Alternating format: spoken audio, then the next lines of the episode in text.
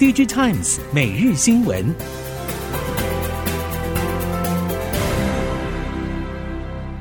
听众朋友们好，欢迎收听 DigiTimes 每日新闻，我是翁方月，现在为您提供今天的科技产业新闻重点。首先带您关心。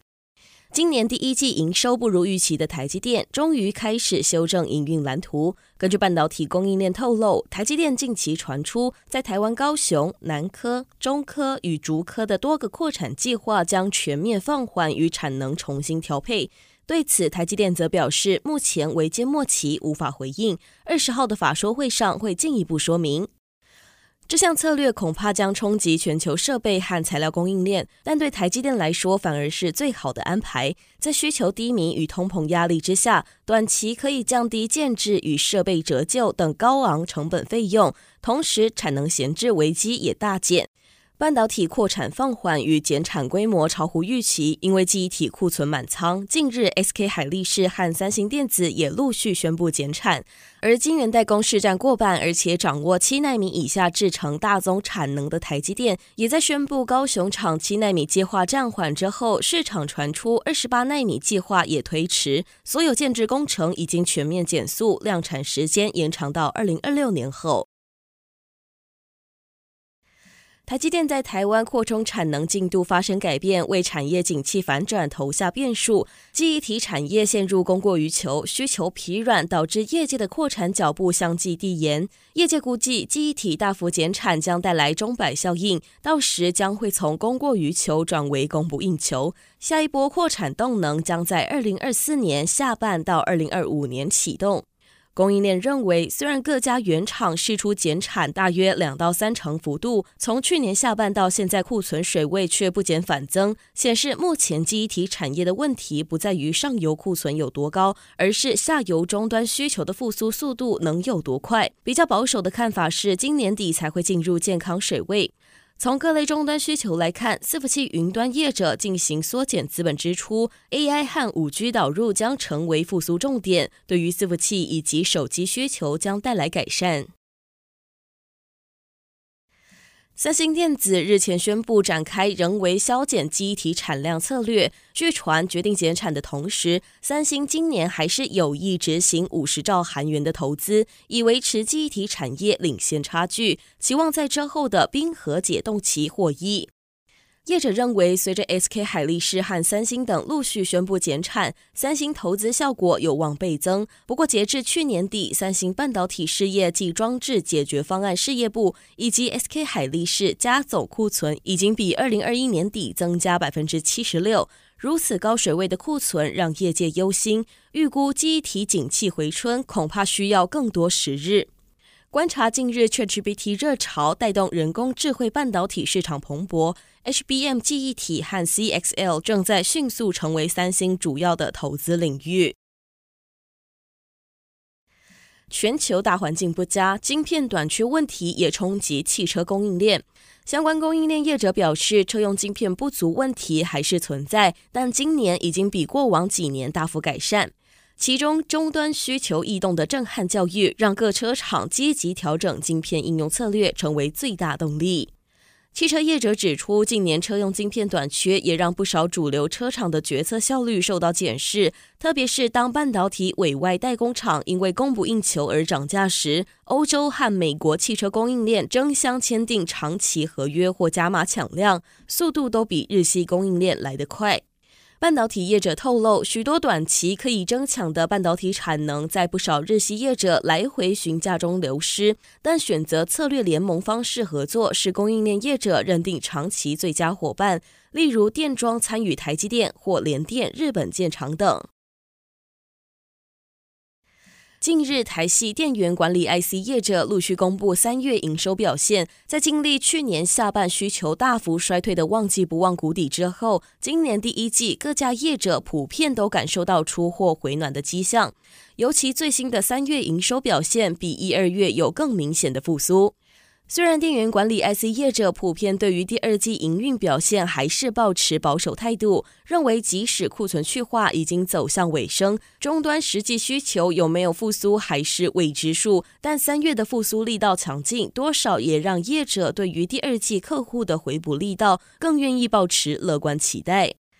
电源管理 IC 相关业者指出，第二季市场目前看起来不能算是完全回稳，只能说至少客户已经开始回补。此外，客户在第二季的备货态度也是下半年传统旺季需求的重要指标。业界将会密切观察客户动向，为下半年营运方针超前部署。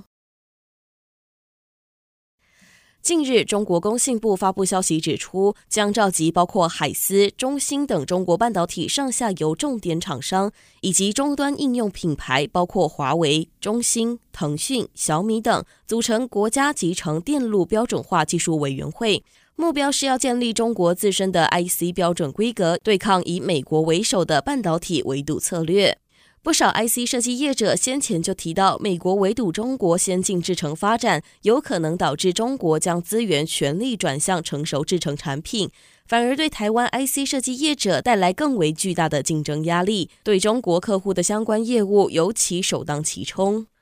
熟悉 IC 设计业界人士更指出，中国官方试图自定 IC 规格标准的举动，才是冲击可能更为剧烈的一环。对台系 IC 设计业者来说，眼下除了继续强化自身技术、建立不可取代性之外，持续发掘中国以外的业务机会，并拓展产品以及应用类型，才是最好的应对方针。台系被动元件大厂从二零二一年第四季进入库存调整状态，被动业者祭出减产策略，稼动率一度只有百分之四十到六十。业者表示去化库存有成。至于近日中资被动元件厂潮州三环三月底发出基层陶瓷电容四月起涨价通知。供应链业者指出，价格乱源收敛，标准品报价可望止稳。至于对台厂的影响，国内被动元件厂认为，中系业者以中国客户为主，台厂基层陶瓷电容价格是否石沉大海，或是可能跟进，值得持续留意涨价对订单出货的影响。台系被动元件业者表示，去化库存有成。被动元件大厂华新科、台系晶圆电阻厂大益三月营运状况优于市场预期。被动元件龙头国巨也公告三月营收比二月增加。业者认为，主要是工作天数稍微增加，不过供应链库存以及终端需求还在持续调整当中。随着数位经济发展，数位化的新产业形态和新商业模式持续在不同应用场景中多元发展，与智慧化程度有密切关联的运算力需求也跟着提升。特别是近期 ChatGPT 一跃成为焦点，不只让 GPT 模型在各产业的应用越来越广泛，更推动企业对于运算力的迫切需求。而算力需求提升，也将直接挹注工业富联在云端运算领域的业绩表现。